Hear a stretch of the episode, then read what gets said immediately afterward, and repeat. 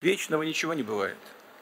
Абсолютно точно. Рано или поздно сдохнет и хуйло, а Украина була, е и буде. Я решил все-таки углубиться в тему Питерского экономического так называемого международного форума, потому что вообще-то на этом мероприятии ну, Россия была абсолютно искренней. А, сборище мстительных маньяков, фашистов, нацистов. Но и солировать Путину помогала его лучшая ученица, а, нацистка Маргарита Симонян. Но как они это мероприятие позиционировали изначально? Глобальная система потребления приземлила нас в самом негативном смысле. Мы опустошили наши души, забыли зачем и для чего живем. И только на краю пропасти многие ощутили настоящий страх. Пугают они, как вы понимаете, Запад. Вообще, Владимир Путин опоздал на это мероприятие на час сорок. А, в принципе, бывали на рекорд у него и побольше, но здесь они это объяснили тем, что была осуществлена атака на аккредитационный центр и возникает вопрос, Неужели а, Владимиру Путину не хотели давать аккредитацию? Что если завтра не будет? Мы предлагаем новые возможности для выхода из кризиса. Мир без войн и конфликтов возможен. Никогда не путайте Россию в реальности и на российский телевизор. Потому что то, что они снимают и показывают, ну, очень часто вообще с реальной жизнью не пересекаются. Что там? Выход из кризиса, мир без войны и так далее, и так далее. Но почему-то а, сами россияне считают, что нужно м, Запад умертвить. И вообще, то есть повысить свои, а, свой вес на международной планете путем энергетического шантажа, но и не только. Это новое веяние в рейхе. Развивая тему «кушать хочется», знаете, появилась такая очень циничная шутка, даже не шутка, а просто возглас такой в Москве. Несколько раз я уже слышала от разных людей. Такая вот «вся надежда на голод». Что имеется в виду? Имеется в виду, что вот сейчас начнется голод, и тут они образумятся, и санкции снимут, и вообще будут с нами дружить, потому что осознают, что не дружить с нами невозможно. Как вы считаете, такой прогноз реалистичен? Подписывайтесь на мой YouTube канал, не ленитесь. Половина так и не подписалась, но многие исправились, за что вам спасибо. Вообще, вот эта фраза, но это весь концепт российской внешней политики и войны против нас. Они нас убивают почему? Потому что мы их презираем. Это называется, э, они так напрашиваются в гости, напрашиваются в друзья и так далее, и так далее. Но что хочется здесь сказать? Смерть российским оккупантам. Ну, я уже говорил в своем выступлении, ситуация на мировых рынках продовольствия, она усугубляется.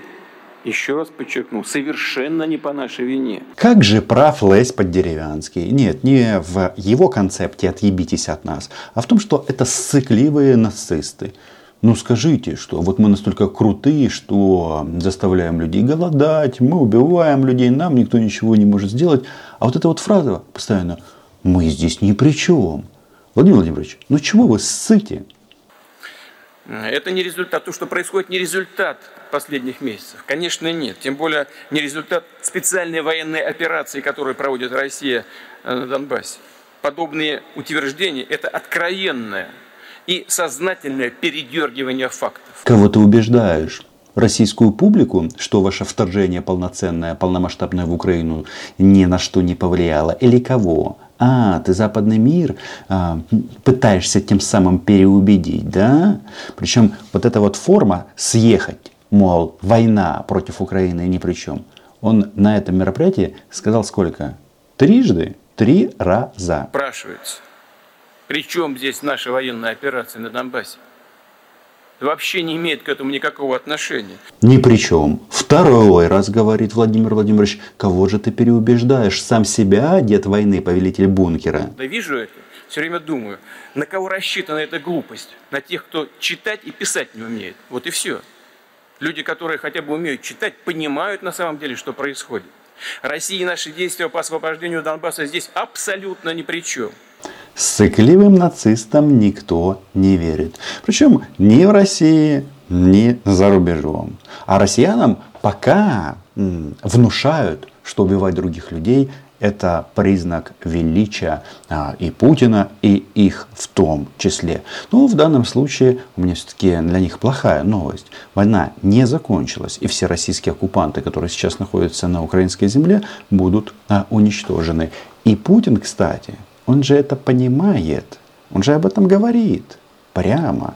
А, вообще, я вам скажу так, а, Путин свои амбиции – по Украине сильно ограничил. Теперь а, у него новая красная линия. Красная линия в части использования ядерного оружия.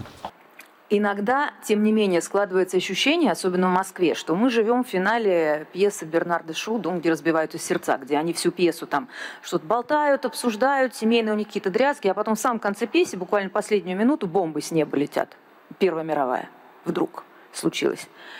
И в Москве, и не в Москве, и тем более на Западе все больше говорят о том, что ну, просто произносят даже это словосочетание «ядерная война». Вот как вы считаете, это вообще э, допустимая риторика? Имеет ли она под собой почву или это просто так вот, ну, поболтать. Чем громче, тем лучше услышит вроде. Перевожу вопрос на русский, а то слишком как-то замысловато а, нацистка Симонян это все обрисовала. Вопрос звучит следующим. А, когда нам украинская армия даст а, люлей в Донецкой и Луганской области и будет намерена освободить Крым, будем ли мы использовать ядерное оружие? Что нам говорит мстительный маньяк?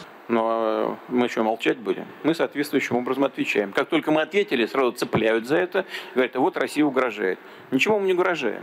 Но все должны знать, что у нас есть. И что мы будем применять, если потребуется для защиты нашего суверенитета. Это очевидная вещь.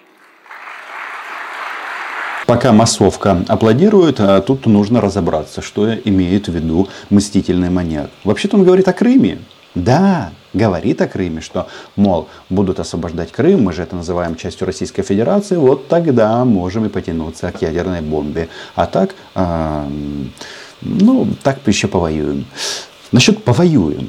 Вообще-то у них же тут сейчас главный тезис, что вот Украина обстреливает Донбасс. Донецк обстреливают. И на ракетные и артиллерийские удары по городу наносятся в первую очередь по складам, по, по, погибают, вполне возможно, и от этого мирные жители. Это война.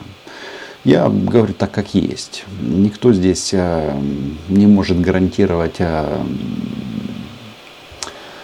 стопроцентную безопасность, и поэтому из зоны конфликта нужно просто взять и уехать. Но вопрос в чем? Вот они же сейчас воют, что Донецк, украинский, оккупированный город под обстрелом больше, чем за все годы вместе взятые, возникает вопрос. Так что там с вашей спецоперацией? А, так Путин же там говорил, что ему насрать на Донецк. Да, дорогие наши а, полоумные сограждане, ну или в прошлом сограждане. Я даже думаю, что многие из тех, кто поддерживает э, на востоке Украины российское вторжение, ну, они или дебилы, или уже поумнели. А большинство граждан, я, кстати, убежден, ждет освобождения этого региона, и так оно и будет. Но вот а, как ставит а, лучшая ученица Рейха а, вопрос. Голод был, да? Хочется и всех тут заморить голодом. Прекрасная постановка вопроса. Нам же говорят, что мы нацисты, да? Фашисты. Но если первое лицо Рейха получает вопрос, это считается допустимым, что, может быть, мы их просто заморим голодом, чтобы они нас полюбили или с нами дружили. Ну, тут кто нацист? Ответ очевиден. И люди спрашивают, вот мы их за это, конечно, бьем по рукам, а не пора ли ударить в челюсть? И что вы имеете в виду конкретно, когда вы говорите о той красной линии, после которой начнется, начнутся удары по центру принятия решений, а именно их мы и полагаем ударом в челюсть, как я понимаю? А вот это интересно. Дело в том, что мстительный маньяк Путин, он же здесь вообще-то делает чистосердечное признание и угрожает Владимиру Зеленскому. А центр принятия решений, это они собираются Киев бомбить. Были попытки, местами даже удачные. Не без этого. Ну, смотрите, мы говорим о проведении специальной военной операции. Э, и э, даже при проведении этой специальной военной операции мы не должны те э, те города и населенные пункты, которые мы освобождаем, превращать в подобие Сталинграда. А что ж ты, падла кровавая, сделал в Мариуполе, в Волновахе, Попасной? Что там происходит в Северодонецке, Лисичанске? А?